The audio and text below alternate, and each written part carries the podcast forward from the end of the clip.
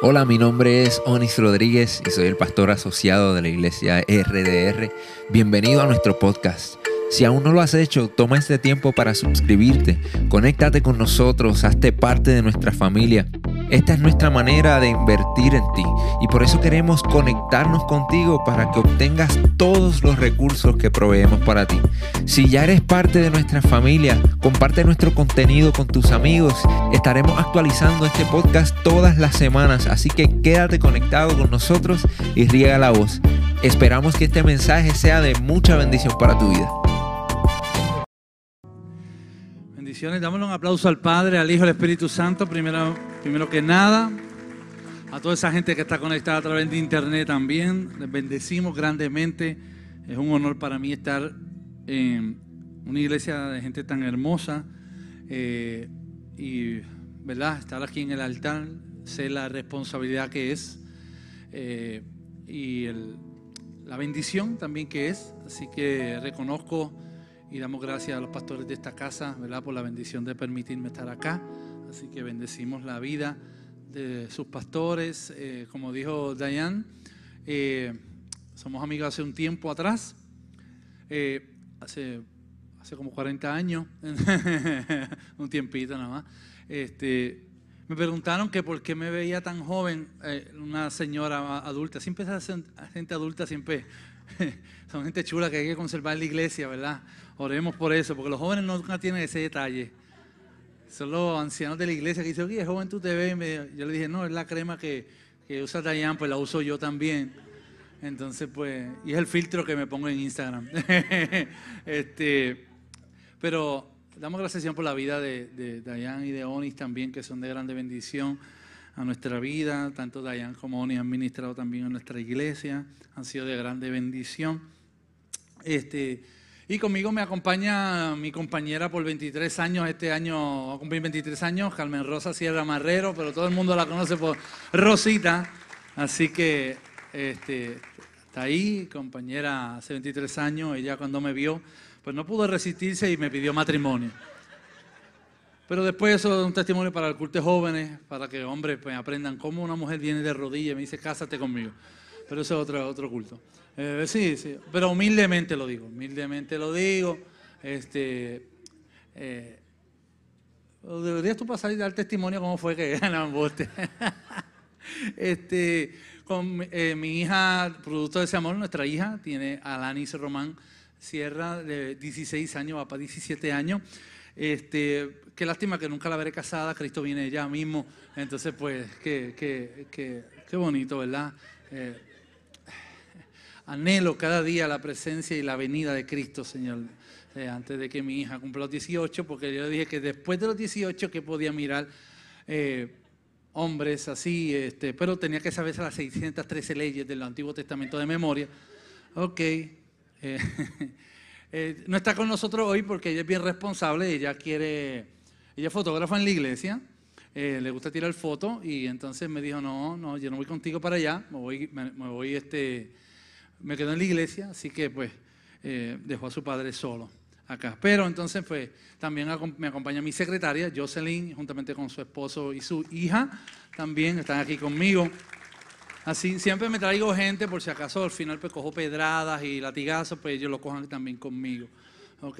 Eh, antes de pasar al, mensaje, quiero ah, eh, anunciarles que este año pues hicimos algo por la fe y lanzamos nuestro primer libro que se llama Insumergible. Este libro eh, ya, humildemente lo digo, ha roto ya ventas en Amazon. Llevo cinco libros vendidos en Amazon, así que es tremendo. un millón de copias obligados. No, no, cinco libros nada más.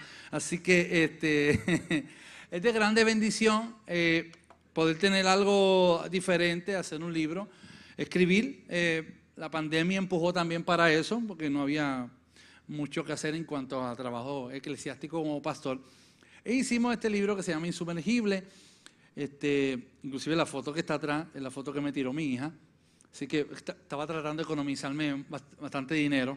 Este, eh, y hablo sobre eh, cómo mantenernos a flote en tiempos de dificultad, no solamente en tiempos de enfermedad, Porque a veces usamos la fe para cuando estamos en una crisis económica o de salud.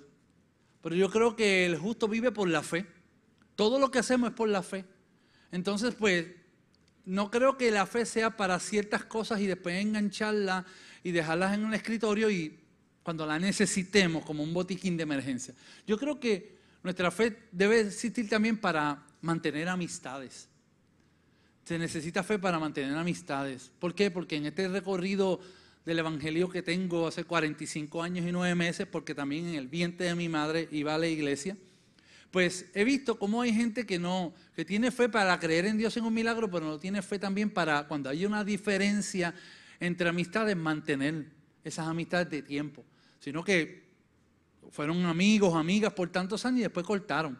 Yo creo que se necesitan mantener amistades insumergibles, se necesita tener convicciones insumergibles y yo no sé si pasa aquí, pero me dijeron que aquí era bien raro, pero en Hormiguero, la iglesia que yo pastoreo, este, hay gente que lleva 5 años, 10 años de convertido y de momento tú no los ves.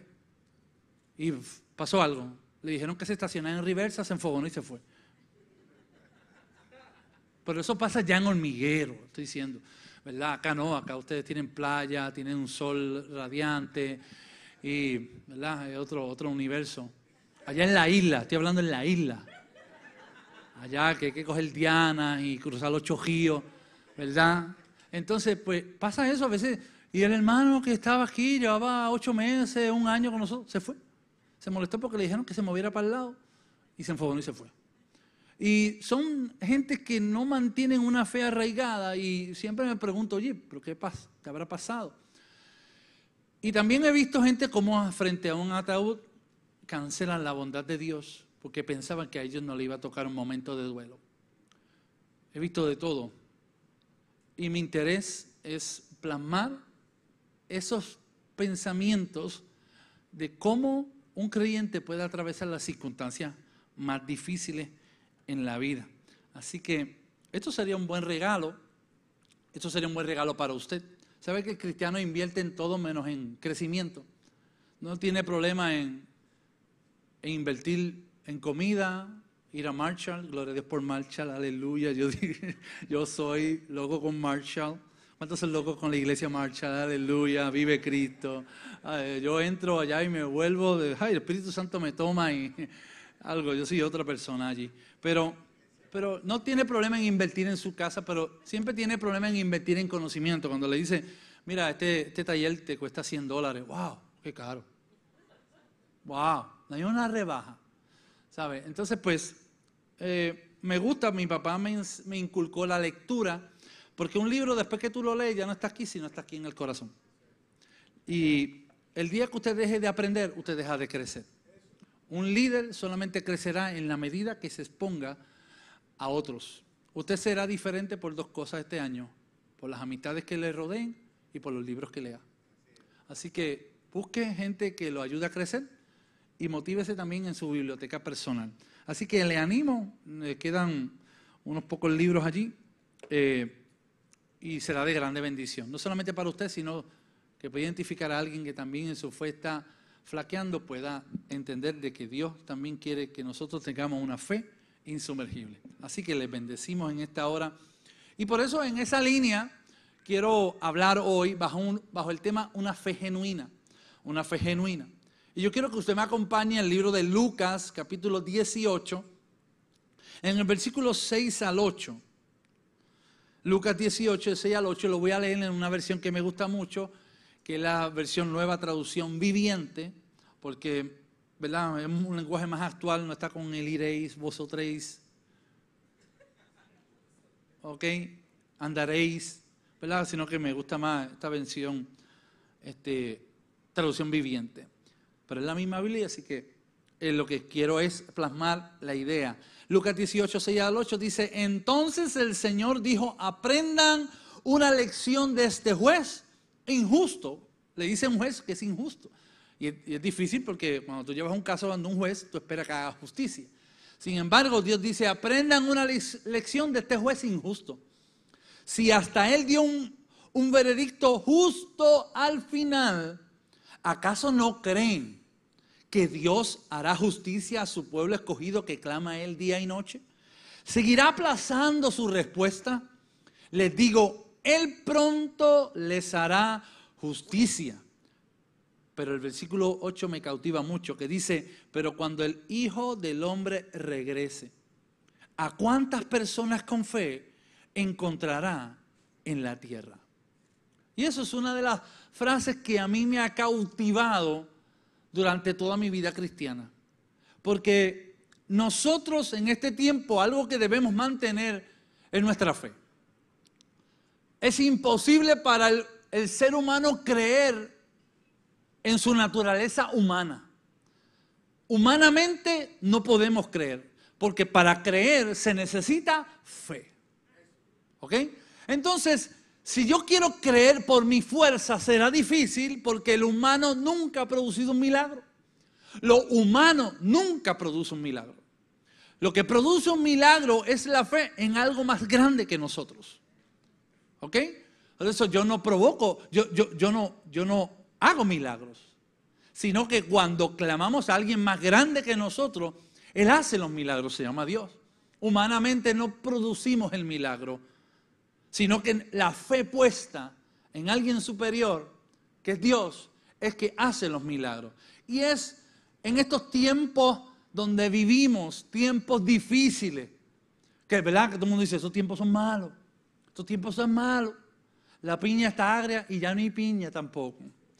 Eh, que los huevos están a peseta, ya hace tiempo los huevos están a más de, una peseta. Que la, la, gasolina está cara, este, que todo está arriba, nada baja. Y mi pregunta, pero ¿cuándo los tiempos han sido buenos? Si cada temporada de la generación humana siempre ha habido dificultades. Si usted le pregunta a sus abuelos, si usted le pregunta a sus antepasados, también dirá que ellos tuvieron que batallar con tiempos difíciles. No tiempos tan agradables como hoy, que quizás podemos pasar una dificultad de pandemia con nuestras comodidades. Pero nosotros debemos entender que no todo el tiempo fue fácil. Hoy mi hija tiene una asignación y entra a Google. Yo no tenía Google cuando fui a la escuela. Yo tenía la farmacia y la enciclopedia cumbre. La salvat. Y si yo quería una lámina, yo tenía que ir a la farmacia y buscar una libreta que ellos tenían y buscar la hoja y la lámina del indio. Hoy no, hoy los jóvenes entran a Google y aparecen, ah, usted encontró 2 millones 53 mil de indios. Pero, así que la generación millennial respeten a los que hicimos la escuela sin Google, ¿ok? Respeten, respeten los rangos, respeten los rangos, ¿ok? Respeten, hey, respeten. Respeten la generación del chavo del 8, ¿ok? Pero cada generación tuvo su dificultad, cada generación tuvo su, su, problema. Así que los tiempos nunca van a ser agradables, pero lo que hace los tiempos en que podamos seguir creyendo se trata de la fe. Dios no viene a buscar. ¿Cuánta gente nosotros salvamos? Eso tiene su importancia. Dios no viene a buscar eh, lo que tenemos aquí, las luces, el sistema de sonido, el, alfombra. Dios no, eso tiene su importancia y es necesario hacer todo lo que podamos hacer para agradar al Señor y que la gente se sienta cómoda y poder alcanzar a más gente. Pero al final de todo, Lucas, eh, describiendo lo que dijo Jesús, él dijo, encontraré fe. Y es necesario entender que a pesar de todo lo que podamos hacer, Dios como que echa para el lado todo y dice, yo voy a buscar fe. Gente que siga creyendo a pesar de lo que puedan enfrentar. ¿Por qué? Porque si algo Dios viene a buscar es fe. Y en este tiempo siempre el plan del enemigo será disminuir o eliminar tu fe. Lo repito, siempre el plan del enemigo será disminuir o eliminar la fe. Algo que digo es que el infierno, el diablo, nunca carece de mano de obra siempre tiene voluntario. Siempre tiene, no hay plazas disponibles porque todo, todo lo que está alrededor es para quitarnos la fe. Es para robarnos la fe. Todo el escenario que está a nuestro alrededor es para sacar lo que podamos aprender aquí en 45 minutos de prédica.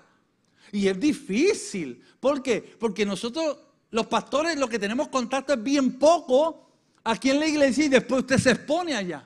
Y usted puede salir de aquí escuchando una palabra, pero cuando sale por esa puerta, prende radio y escucha Noti uno. Usted no sale diciendo, gloria a Dios, qué brutal está esto.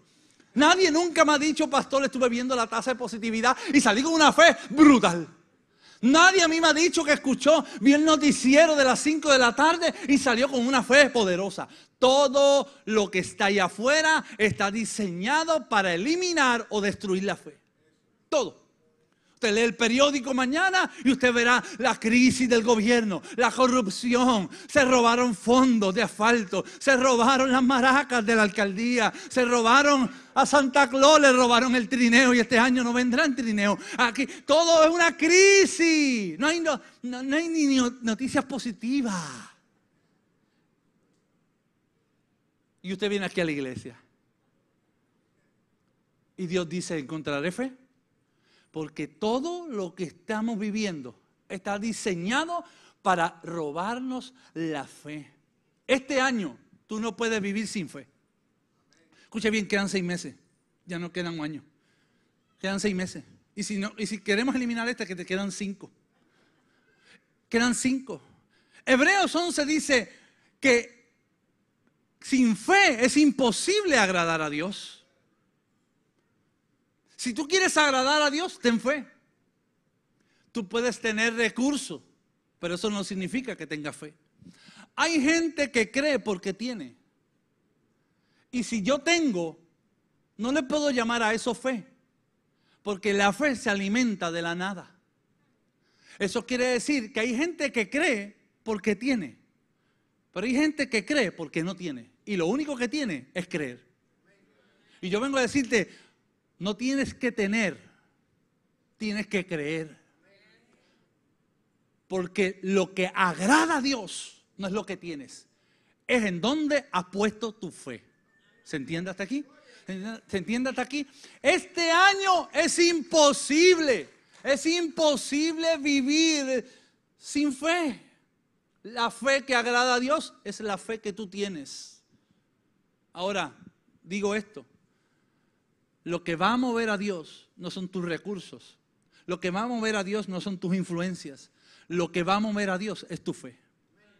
Lo repito, ni tus influencias ni tus recursos moverán a Dios. Lo que mueve a Dios es la fe. Escuche bien, escuche bien. Hay gente que cree que porque grita alto, Dios se va a mover porque gritó alto. Yo vengo a decirte, Dios no es sordo. Yo escucho a veces, de ah, de ah, y se quedan joncos. Y yo digo, Dios no es sordo. Dios está de tu lado. Baby, bájale vos, bájale dos. y otra, otra, otra cosa que te voy a decir que quizás suena un poco chocante, pero a Dios no lo mueven tus lágrimas tampoco. Porque nunca en la Biblia se dice, y Dios al ver a aquella mujer llorando, y Dios al ver aquellos gritos tendidos, y Dios a ver aquel desespero, aquel jalándose las greñas, corrió y le hizo el milagro. No. La Biblia dice que él estaba predicando en una casa y bajaron a un paralítico en medio del boom. Y él dijo, wow, la verdad que tú estás bien fuñido. Wow, Dito, déjame hacer un milagro aquí porque esta persona está, wow, wow, Dito contra. Dice la Biblia que Jesús mira hacia el techo de la casa y dice, al ver la fe de ellos, le tuvo que decir al paralítico, levántate, toma tu lecho y anda. ¿Por qué? Porque aquel hombre no tenía fe. Pero la fe lo tenían los que provocan el milagro. Y yo vengo a decirte que hay gente que provoca milagros para otros con la fe que tiene puesta. Tú tienes fe para provocar milagros en otro. Por eso es necesario entender, si el Hijo del Hombre viene, ¿encontrará fe en ti? Jesús estaba caminando, estaba caminando, todo el mundo la estaba apretujando. La historia relata que no sé hacia dónde iba Jesús. Quizás, quizás, quizás estaba, estaba en la venta del madrugador. Vamos a ponerla así. Estaba en la venta del madrugador donde todo el mundo se apretujaba, donde todo el mundo estaba allí. Y dice que de momento Jesús dijo, ¿quién me ha tocado? Y, y los discípulos, hombre tío, Aquí todo el mundo está apretándote. Aquí un empujón, eso es normal. Y, y, Jesús dijo, no, porque poder y virtud salió de mí. En otras palabras, salió fe. Y dice que cuando bajó la mirada vi una mujer que llevaba 12 años con un flujo de sangre que no cesaba. Sin embargo, ella dijo, si yo toco el borde, seré sana. Esa mujer no gritó por misericordia. Esa mujer se movió por fe. Y escúchame bien, gritos desesperados no significa que Dios se va a mover. A Dios lo que quiere es ver fe en ti. Que aunque todo se esté derrumbando, tú camines adelante y puedas decir, en Dios vamos a seguir creyendo. ¿Alguien puede decir amén a eso? Por eso me gusta porque la Biblia dice que para el que cree, todo le es posible. No para el que tiene, sino para el que cree. Este evangelio no es para el que tiene, este evangelio es para el que cree. ¿Cuántos creen? ¿Cuántos creen? ¿Cuántos creen? Este evangelio no es para el que sabe mucho. Mi, problema es, y yo quiero por lo menos sincerarme con ustedes, a veces a mí se me olvidan los versículos. A veces digo Juan y era, y era eh, Mateo. A veces le achaco milagros a Pablo que eran a Pedro. Se me cruza la antena y veo el 4 donde era el 12. Se me cruza. Y a veces hay gente que dice, pastor, yo quisiera saber mucho de Biblia como usted. Y yo vengo y le digo, no es saber mucho de Biblia, es que si aún lo poco que sé lo creo, para el que cree todo es posible. Me, sigue. Hay gente que se afana. Hoy yo quiero aprenderme, yo quiero aprenderme el Salmo 23 de memoria, el Salmo 119 de memoria. ¿Para qué? Por lo menos apréndete un solo versículo, pero créelo con toda tu fuerza y Dios va a abrir camino. Entonces, y, no estoy menospreciando los estudios porque el curita que ustedes ven aquí al frente, modestia aparte, tiene sus estudios teológicos. He estudiado teología, he estudiado la Biblia, sé de eso. Pero a mí no me hace un milagro el saber, sino el creer. Así que hasta un pequeño como los vivos aquí al frente puede arrebatarle un milagro a cualquiera por la fe que ponga. Porque esto es para el que cree.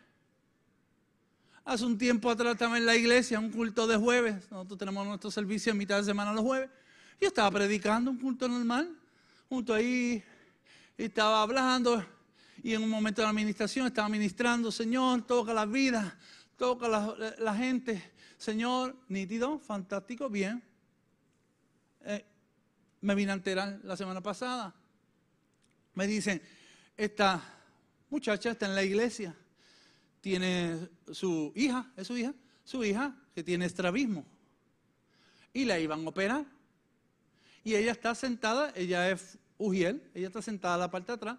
Pero sin embargo, ella está en el culto de jueves adorando. No no, no es culto de milagros, culto de unción, rompimiento de noche, de día, esos nombres que le ponemos nosotros, avivamiento en la calle, en el barrio, todo eso. Un culto de jueves.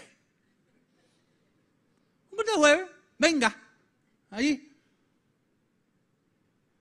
Hay gente que me dice, pastor, que hay el jueves? Yo le digo, pollo y papa por 2.99. Hay culto, venga. Una oferta, que da una oferta. Diezmo, el 5% este jueves. El domingo a 15, por favor. Ay, ay, yo vengo el jueves, vengo el jueves, vengo el jueves. A los más tacaños dijeron, gloria a Dios, voy para el Calvario, aquí me cobran el 10. me sacan hasta la sangre. ¿Eh? Y ella está adorando al Señor allá atrás, culto jueves normal. Tiene la cita con el médico para la operación de la nena. Y de momento está adorando y ve dos ojos, así como una visión, ve dos ojos. Y está adorando al Señor y dice. Ella viene, hace así los ojos, los coge, tiene la cartera al lado, abre la cartera y lo echa. Una visión, lo pone así va a la casa. Le dice, mañana es la cita, ahí está la cita del médico. Vamos a orar. La nena le dice, vamos a orar, o seguro vamos a orar. Y empieza a orar. Pero se acuerda, le dice, ay, espera un momento. ¿Qué pasó? Que cuando yo estaba orando en la iglesia vi dos ojos bajando. ella buscó la cartera, eso es un acto que no tiene lógica, pero como esto es para el no es que tiene, para el que cree, ella buscó la cartera, abrió, y te voy a decir, ay, pero qué loca, loca es usted que todavía cree que los Avengers salvaron al mundo, y lo cree, y está loco por ver Jurassic, para eso embuste. Ella, pues ella también cogió y abrió la cartera y le dijo, yo vi algo y yo, ella cogió proféticamente, sacó los dos ojos y le hizo así a la nena. Y le dijo, en el nombre del Señor te declaro sana. No sé lo que vi, no sé si fue que comí un hot dog antes de ir a la iglesia, no sé si tenía sueño, yo te lo pongo ahí. Van a la cita el médico, el médico la chequea, la mira, la chequea y la mira y le dijo, ¿tú crees en los milagros? Y le dijo, sí. Ah, pues ocurrió un milagro, esta nena no hay que operarla. Ella es sana del estrabismo ahora mismo. Porque este evangelio no es para el que tiene, es para el que... Alguien le podía dar un aplauso al Rey de Reyes esta mañana porque yo creo que tu milagro, tu milagro está en creer. Fe es creer que Dios hará más de lo que tengo. Fe es creer que Dios hará más de lo que sé. Eso, eso está bueno. Vivimos inconscientemente por la fe. Inconscientemente vivimos por la fe. ¿Cuántos van a trabajar mañana? ¿Cuántos van a trabajar mañana? Levanten El gesto está desempleado, ok, ok, está bien. Oremos por empleo en esta iglesia, Señor, con razón. Señor, ¿cuántos van para el trabajo mañana? Mi pregunta es, ¿cómo tú sabes que vas para el trabajo mañana? Y si mañana te llama y te dice, estás votado. Ay, sí, esta noche a las 8 de la noche te da un hipo aquí en el pecho y quedaste así atesado así en el sofá y el pastor tiene que hacer un servicio fúnebre el lunes. No sabemos, porque vivimos por la... Esta mañana usted se levantó, usted se levantó esta mañana, abrió, yo espero que haya abierto la puerta del baño, y usted abrió la pluma para lavarse los dientes. ¿Usted dudó en algún momento?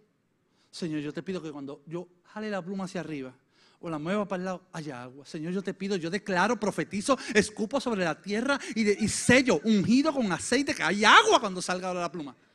No, usted no dudó. Usted hizo. ¿Qué lo hizo? La fe. No dudó. Eso, eso pasaría con la luz, exacto. Cuando usted, Señor, que haya luz, por favor, Señor, que haya luz.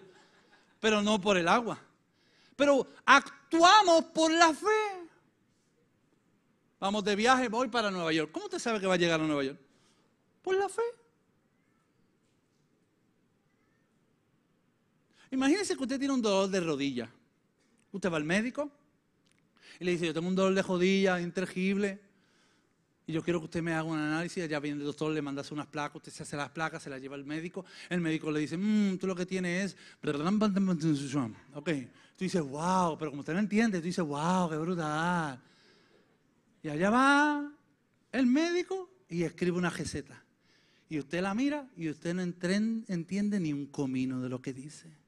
Pero por la fe usted entiende que el médico le dio algo que era para el dolor de rodilla.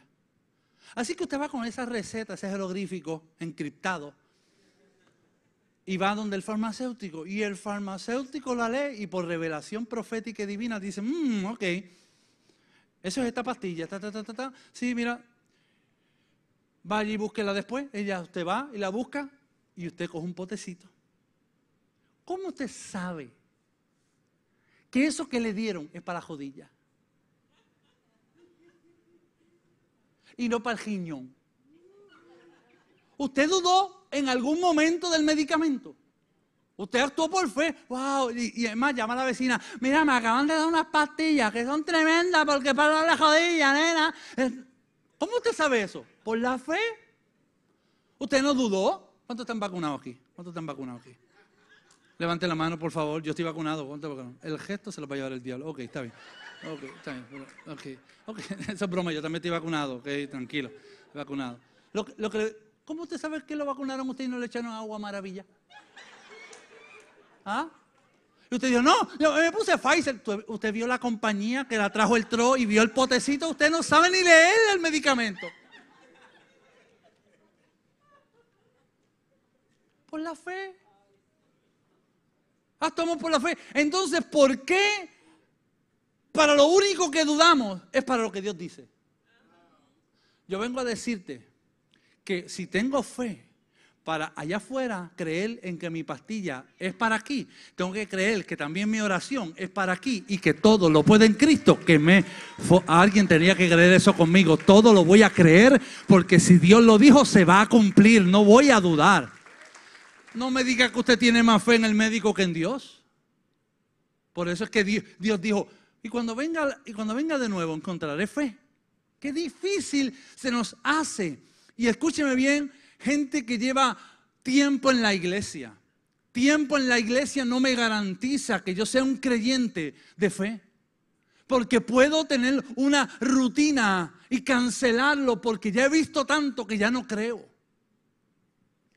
Y por eso es que el libro de Hebreos, en el capítulo 3, versículo 12 al 16, dice de la siguiente forma.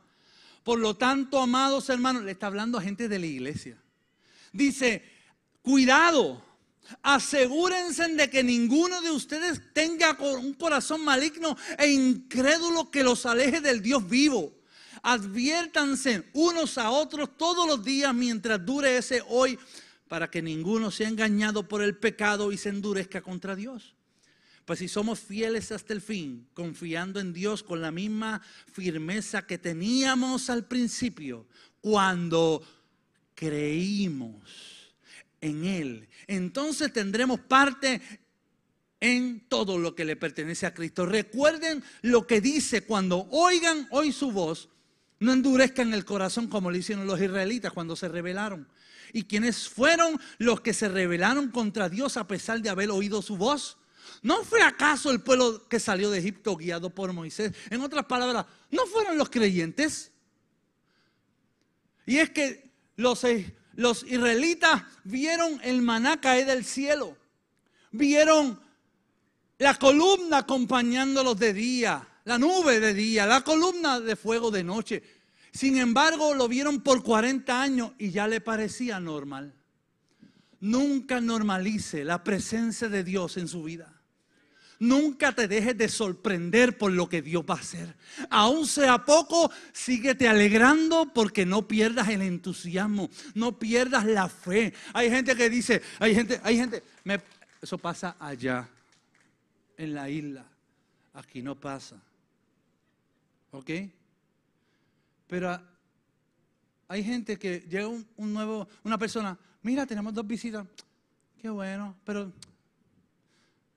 no vienen después. Mira, se convirtieron cuatro. Ay, sí, pero ese es el primer amor, tú verás. Ya mismo se apartan. Hay gente que tiene una expectativa porque ha visto tanto que deja de creerlo todo.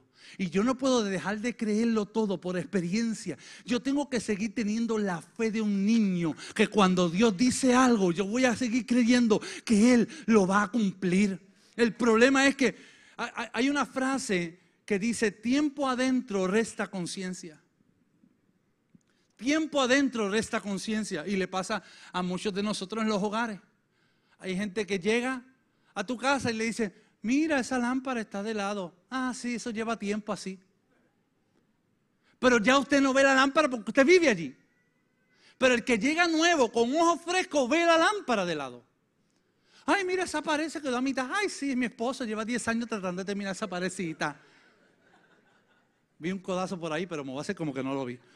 Pero a lo que voy es que tiempo, el que llega nuevo lo ve todo, pero el que lleva ya tiempo no ve nada. Y el problema es que eh, el escritor a los hebreos le dice, tengan cuidado de no tener la fe de al principio, que se endurezca en el corazón y que ahora no crean que todavía Dios lo puede hacer. En otras palabras, cuando lleguemos a la iglesia, cuando en la casa Dios diga algo, y yo sé que aquí hay gente que todavía carga promesa, pero llevan tanto tiempo esperándola que creen que Dios se olvidó o que no va a cumplir. Yo vengo a decirte desde Cabo Rojo, a decirte que Dios va a cumplir lo que dijo que se iba a cumplir.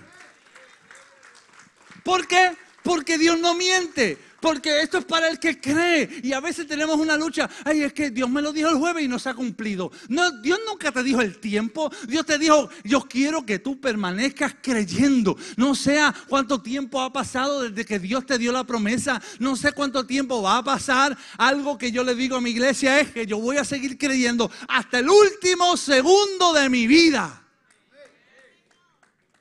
Porque lo que mueva a Dios es la fe. Y yo no voy a dejar de, seguir creyendo en Dios. Por un momento que esté atravesando malo, no voy a cancelar años de bondad que Él ha sido fiel conmigo. ¿Por qué voy a cancelar lo que Dios me ha dicho por algo tan efímero, tan pasajero, tan temporero? Y yo vengo a decirte, iglesia, es imposible que yo me llame cristiano y no tenga fe. Porque lo que agrada a Dios es la fe. Porque el justo, por la fe, vivirá. Y te pueden decir, ah, que tú ahora todo es fe, todo es fe. ¿Y qué vamos a hacer? Si nuestra vida es creer, esto se hizo por la fe. Y se seguirán haciendo cosas por la fe. Creemos por la fe de que Dios va a seguir. Y Dios va a seguir añadiendo gente, iglesia, a ti, iglesia. Gracias por su entusiasmo. Pero Dios va a seguir añadiendo gente. Y ahí está tu familia, ahí están tus hijos, ahí está tu esposo, ahí está tu esposa, ahí está tus vecinos, tus compañeros de trabajo. Alguien tenía que creerlo ahí. Porque la fe. Ahora, el escritor los hebreos le dice: no endurezcan el corazón, porque lo peor es estar en una iglesia con un corazón endurecido. Y el pastor aquí predicando, los líderes de ustedes predicando, y tú acá diciendo, ah, embuste. Sin embargo, en el 2024 salen los candidatos a gobernador. Yo te voy a dar el futuro para tus hijos. Y tú dices, ese ese ¿Cómo es posible? ¿Cómo es posible que tú dudes de lo que Dios ha dicho a tu, a tu casa? Si Dios lo que quiere es, dame tu fe. Pastor, no tengo mucha, dame la que tengas. Pero si tuvieras fe como un grano de mostaza, le dirías a esa montaña, muévese y se moverá. Pero has visto la montaña y has reservado la fe. Y la fe que mueve montaña también lleva una pala. Hay cosas que podemos hacer. Mira, la iglesia donde yo estoy es la iglesia que era de mi papá. Mi papá construyó esa iglesia. Y hace unos cuatro años, pues, me dijo, resuélvete, hijo, yo me voy a retirar. Cuídate, nos vemos, que Dios te ampare de tu vida. Él no cree en la Virgen, pero me dijo que Dios y la Virgen te acompañen también. Por si acaso te hace falta ayuda de la Virgencita, uh, tú utiliza la ven cuando a ver si te resuelve algo. Embote, embote. Pero ahora soy pastor en la iglesia donde mi papá pastoreaba. Entonces, cuando construimos la iglesia, cuando construimos la iglesia, cuando llegamos, cuando llegamos no era en ese templo que está ahora. Llegamos en un local chiquito. Cuando papi llegó allí, eran 32 personas, 30 tribulados y papi y mami. Ellos habían pasado por seis pastores, seis pastores. Dos salieron por escándalos sexuales. Uno salió porque robó a toda la gente. El último que salió le dijo, Dios nos va a dar un terreno. Compraron el terreno, le cogió a todas las personas la firma y al otro día de haber comprado el terreno le dijo, Dios me dijo que me fuera. Y allí llegó mi papá, 30 tribulados. Dime, ¿cómo tú levantas una iglesia así? Es más, yo le decía, papi, vámonos. Yo temo por mi vida. Esta gente es capaz de matarnos también. Porque cree que nosotros también le vamos a hacer algo. Y, estaban dolidos, estaban, había que entender a esas personas. Pero mi papá dijo, si Dios me trajo aquí, es porque la fe nos va a sacar de aquí. Y empezamos a construir, no sé ni cómo el banco nos dio el préstamo, lo que había eran 300 pesos, 200 era con empanadilla. Y el problema cuando todo se vende empanadillas es que se la comen y después no la pagan. Pero eso pasa allá, allá. Pero escuche bien. Un día yo estaba, este, un día yo estaba montando la ventana, una ventana, uh, estaba montando una ventana y la ventana no era como las de ahora que tú cogías el cemento y le ponías. Ah, eran con tornillos. Las ventanas que tenemos con tornillos se fijan, quedan bien seguras. Pero llega este hermanito de los Atribulation Group y, y entonces va y le dice, me dice, esa ventana, esos son los tornillitos que lleva. Me dijo, sí, llevan tres aquí, dos aquí, una acá, una acá. Me dio esa ventana, yo la soplo y la tiro para arriba. Los de la iglesia, los que se supone que... Y yo le digo, yo, yo ahí yo hubiese querido que el carro de Ría se lo llevara. Con milagro, yo lo que pedí un milagro. Yo estaba pidiendo que lo matara, que se lo llevara, porque Elías no había muerto. Yo, lo que, yo, Señor, llévatelo. Pero si no te lo llevas, yo te lo voy a enviar. A lo que voy. No me inviten más, pero también tranquilo, yo por lo menos la, paso bien con ustedes. Pero escuche bien. Yo le digo, bueno, esta no está terminada todavía, pero aquella ya yo la terminé. Empieza a soplar aquella. Y es que en el caminar de la fe mucha gente te la va a robar. ¿Que tú vas a hacer qué? Un negocio. Un negocio, tú sabes contar las cosas, nene. ¿Que tú vas a qué? Que tú vas a... Muchacho, tú no sabes que voy a vender ropa. Chacho, tú sabes toda la gente que está vendiendo ropa. Si ahora yo compro en chain. Y más barata que en Sara, nena. Pues es un negocio en Frappé. Tú sabes todo el negocio en Frappé que hay. Si cuando vine por aquí acá, a, a día, mira, conté 52 negocios en Frappé. Tú vas a hacer otro más. Otro más. Que tú vas a grabar. Pero si tú no sabes, todo, hay gente que le encanta desmoralizar a la gente que tiene fe. Pero Dios le agrada a la gente que emprende cosas por la fe.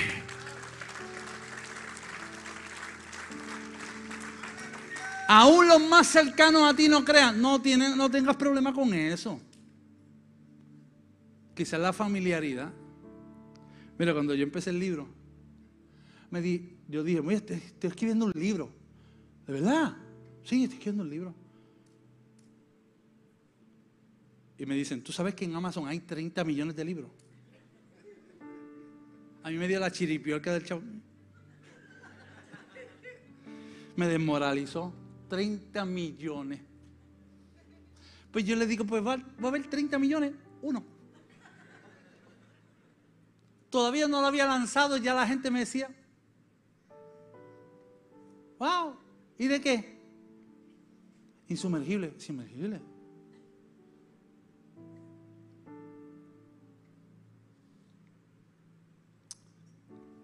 La semana pasada recibí una noticia, no sé de quién, me llamó.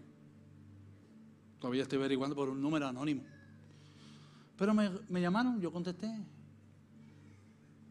Me dijeron, hemos visto tu libro, ha llegado a nosotros. Nosotros tenemos un proyecto que es llevar libros a las cárceles de mujeres. Y queremos y creemos que ese libro sería bueno para llevarlo a la cárcel de mujeres de Bayamón. Yo le dije que así sea, que así sea. Si yo me hubiese dejado llevar por los 30 millones, no lo hago. Pero hay algo que le agrada a Dios, tu fe. Y hay gente aquí que tiene los sueños guardados en una gaveta. Dios me, Dios, Dios me está mostrando una gaveta y hay papeles dentro de esa gaveta. Hay gente que escribió sus planes y los guardó ahí.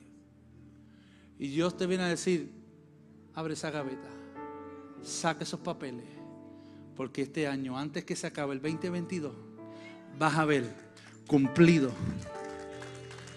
Esto es para que cree lo que Dios te había dicho hace tiempo.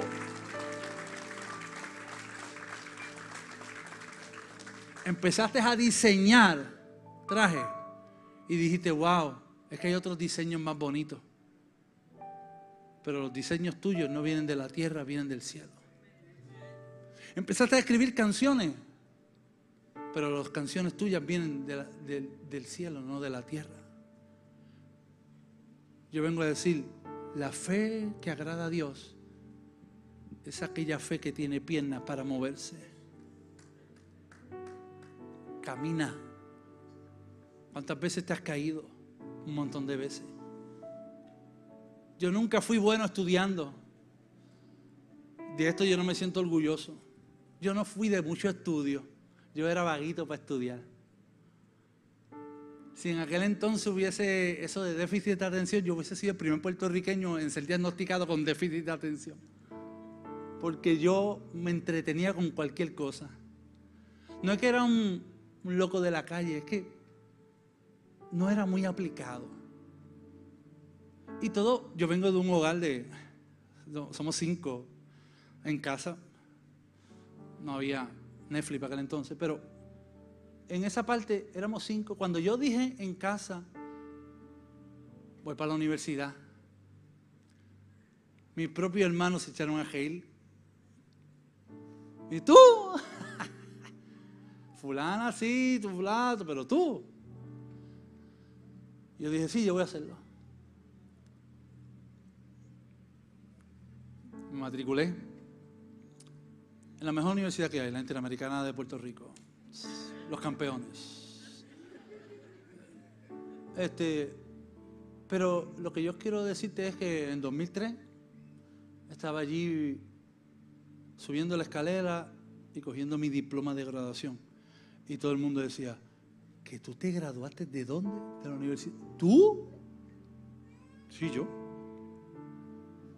Fui el primero en casa en tener un negocio. ¿Anel? ¿Un negocio? Sí. Todo el mundo, ¿y tú? Yo sí.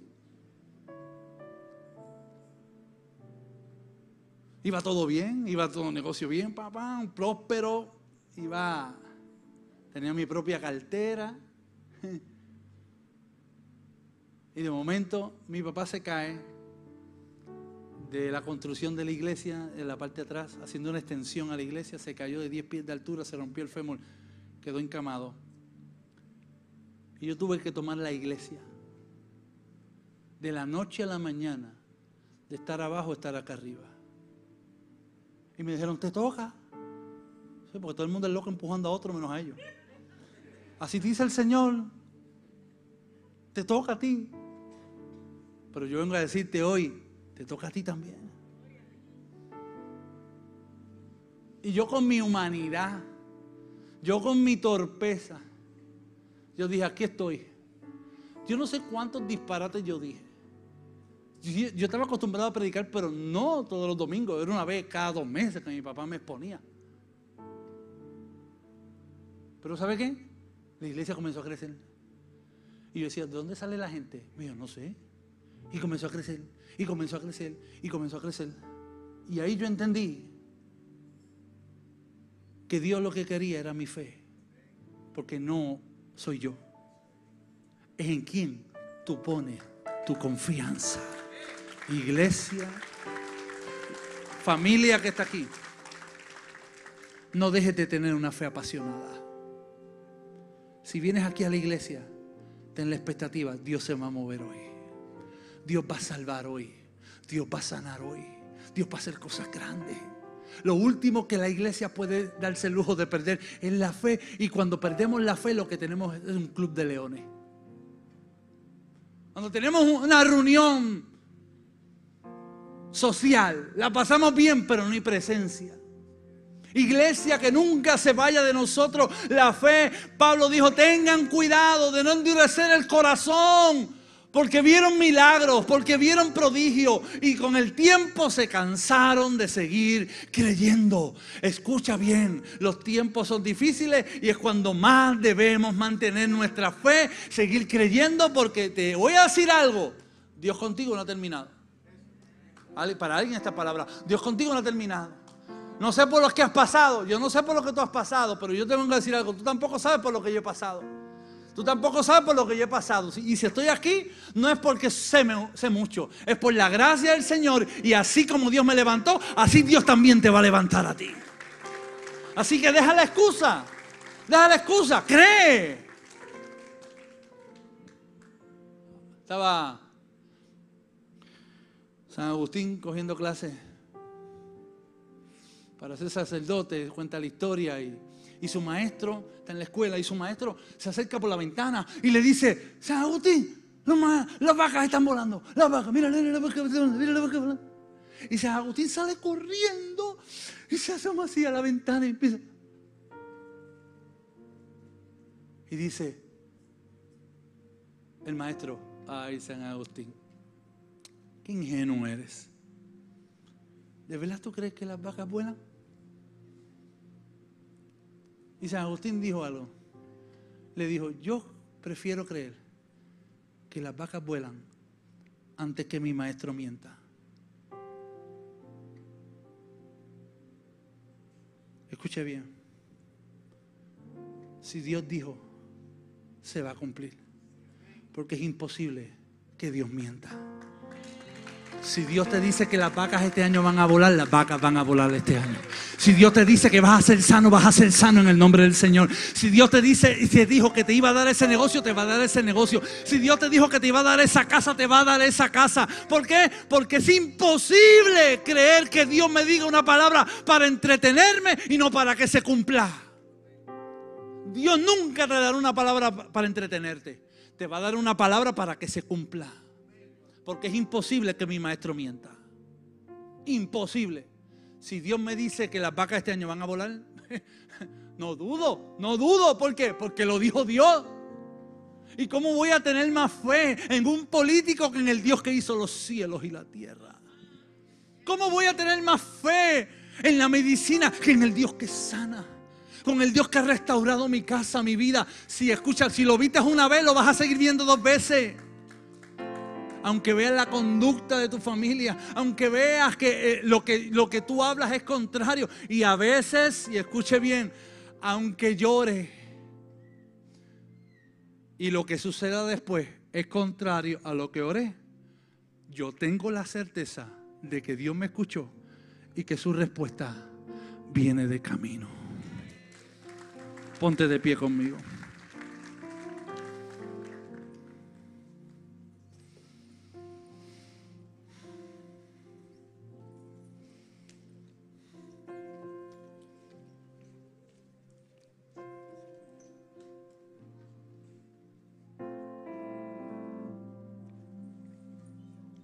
Escuche bien. Yo no sé para quién es esto, pero yo sé que Dios habló. Yo sé que Dios habló. Y que Dios va a responder.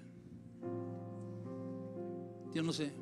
Yo tengo una señora en la iglesia que tiene un cáncer terminal. Y llega allí todos los jueves y todos los domingos. Y le digo, ¿cómo te sientes? Y siempre me dice lo mismo sigo creyendo. Esa es la fe que no avergüenza. Esa es la fe que Pablo llamó esperanza contra esperanza.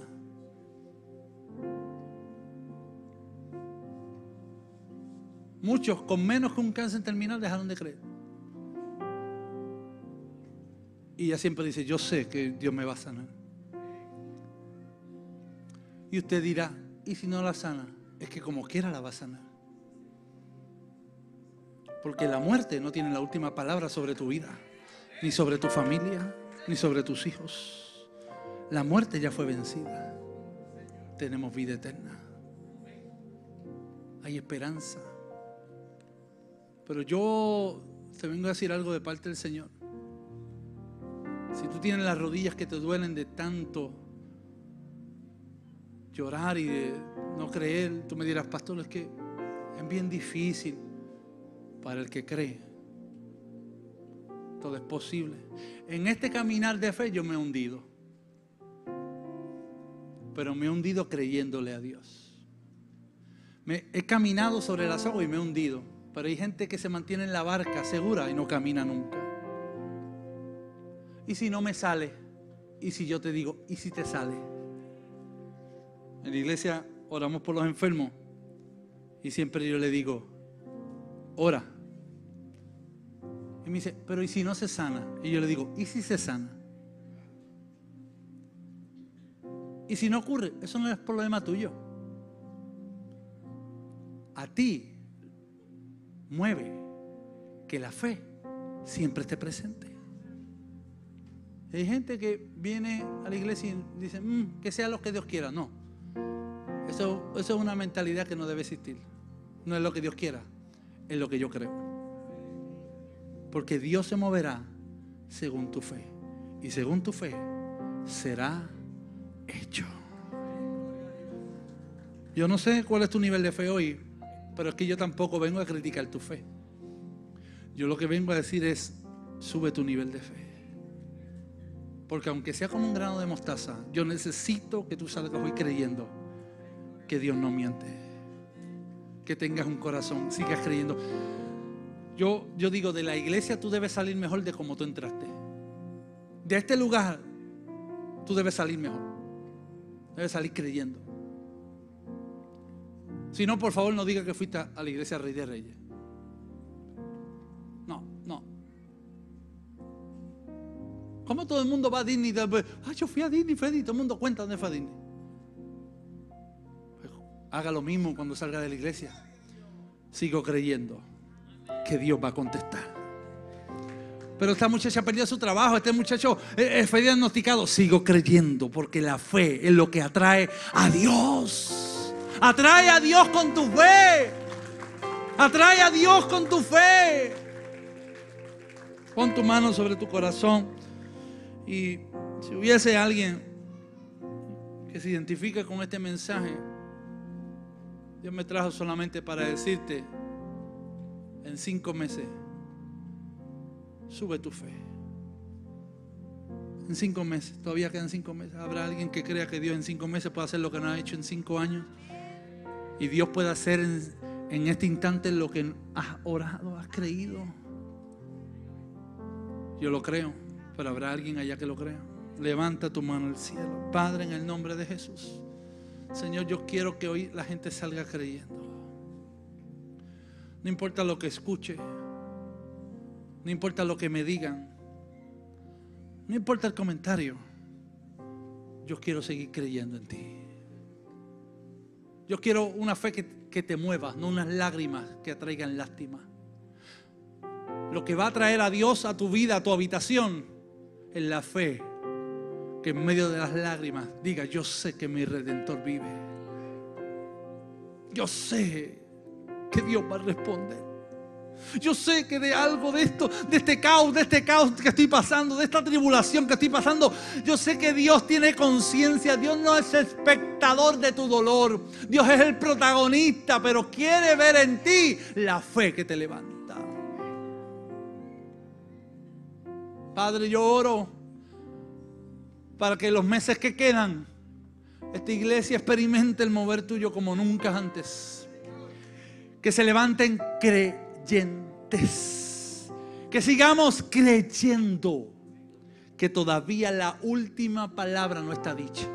Que la última palabra no la tiene el gobierno, que la última palabra no lo tienen los noticieros, que la última palabra no lo tiene la ONU, que la última palabra no lo tienen los políticos, la última palabra la tienes tú y tu palabra dice que para el que cree todo le es posible. Oh. Y yo oro para que esa fe aumente. Yo oro para que la carta de renuncia de la fe que tenías puesta hoy se queme, se rompa y hoy tú salgas diciendo voy a seguir creyendo, mirando lo invisible como Abraham, creyendo que aunque me ha dicho de una tierra prometida, pero no la he visto, pero voy a caminar creyendo. ¿Para dónde vas? Para donde Dios me dijo. ¿Dónde queda? No sé, pero camino. ¿Dónde está el cordero para ser sacrificado? No sé, pero Dios proveerá. Yo lo sé, pero aquí hay gente que debe hoy creer que el Dios que te sostuvo sin empleo te va a sostener con empleo. La gasolina puede estar a 5, el precio de la carne puede subir, pero a los hijos de Dios nunca les faltará nada, iglesia. Porque la fe atrae lo imposible. Yo no sé si tú puedes creer eso conmigo. Dile ahí, Señor, Señor, ahí mismo, pon tu mano sobre tu corazón. Señor, aumenta mi fe. Aumentanos la fe, aumentanos la fe. No quiero fallarte, Señor, aún con la poca que tengo, pero la quiero tener en ti. No sé muchos versículos bíblicos, pero el que sé, Señor, yo quiero que tú estés conmigo en el valle de sombra de muerte. Señor, yo sé que tú vas a estar conmigo. Tu vara y tu callado me infunden aliento. Lo que te voy a traerte por la fe. Voy a dejar de quejarme, voy a dejar de lamentarme por lo que pudo haber sido y no fue. Hoy voy a quitar la queja, o voy a quitar el lamento de mi boca y voy a hablar palabra de vida, palabra de bendición bendición, palabra de sanidad, palabra de prosperidad. A los hijos de Dios siempre les salen días soleados. Y sobre ti esta mañana está el sol de justicia. Yo lo creo. Y declaro una temporada de bendición. Y declaro una temporada y una lluvia. Iglesia, una lluvia. Iglesia, una lluvia de cielos abiertos sobre ti. Alguien tenía que creerlo ahí hay una lluvia de cielos abiertos sobre ti. Lo que había estado estancado por tiempo, hoy hay puertas que se abren por la fe. Hay puertas que se están abriendo. Hay, hay, hay, resultados negativos y también resultados positivos. Dios es el Dios de monte y también el Dios de valle. Es el Dios de las colinas, pero también el Dios que te va a dar la victoria donde quiera que tú vayas. En el nombre de Jesús lo creo. En el nombre de Jesús lo creo. Espíritu Santo, convence a tu pueblo de que todavía tú sigues estando con ellos. No importa lo que pasemos, que cuando tú vengas encuentres fe en nosotros. En el nombre del Padre, del Hijo y del Espíritu Santo. Amén. Amén. Amén. Los bendigo, iglesia. Gracias por conectarte con nosotros. Si este mensaje ha sido de bendición para tu vida, te voy a pedir tres cosas. Primero, hazte parte de nuestra familia. Suscríbete a nuestro podcast y conéctate todas las semanas con nuestro contenido. Número dos, comparte nuestro contenido con tus amigos. Y número tres, considera la posibilidad de asociarte con nosotros. Si Dios ha impactado tu vida a través de este ministerio, ayúdanos con tus donaciones a continuar bendiciendo a mucha gente. Lo puedes hacer yendo a iglesiardr.com diagonal donaciones.